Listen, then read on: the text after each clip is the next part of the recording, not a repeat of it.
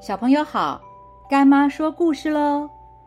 森林里面啊，本来有很多动物的，像是小猴子、小白兔、百灵鸟等等。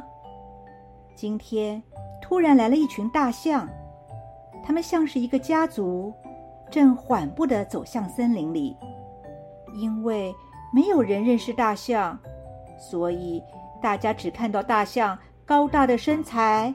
一对大大的耳朵以及一个长长的鼻子，感觉上大象似乎很严肃、很威严，所以大家都跟大象保持距离，生怕一个不小心就被这些大块头伤害到了自己。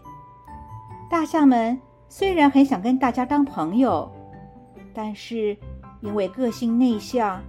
一时也不知道该如何跟大家融合在一起，所以啊，只好先各自过各自的生活了。有一天，森林里突然失火了，森林里的动物们都惊慌失措。猴子啊，首先发现失火的，于是大声喊着：“失火了，失火了！”小松鼠及小白兔们则是着急的东跳跳、西跳跳的到处说。该怎么办？该怎么办？现在该怎么办？这个时候啊，大象缓缓的走了过来。大象群中的族长母象奶奶开口说话了：“大家请不要慌张，让我们来解决吧。”大象因为个子高大，能看到不远的地方有一条小河流，于是。大象们用长长的鼻子把小河流的水吸了起来，灭火。就这样来来回回好几次，过了没多久，火势就被大象们给扑灭了。因为大火才刚刚熄灭，所以空气中有很多浓浓的黑烟，四周的温度啊也非常的高。于是。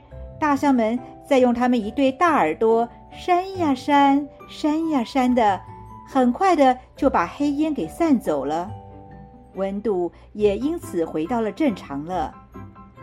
大象们因为这次救火成功，马上就赢得了大家的感谢与友谊。森林里的动物们啊，都主动过来认识大象，感谢大象。孔子说。不要担心别人不了解自己，而是应该要担心自己有没有才能。大象因为刚刚到达森林，本来没有什么朋友的，因为主动发挥助人的精神，而且运用了自己的特长，帮助森林里的小动物们救火成功，所以赢得了每一个动物的友谊。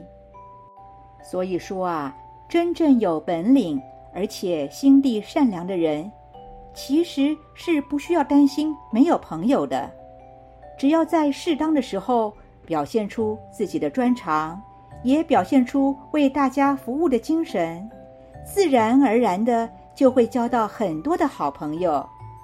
现在干妈问你，你的特长是什么？愿不愿意用自己的特长主动为大家服务呢？今天的故事就说到这儿，我们下次见喽。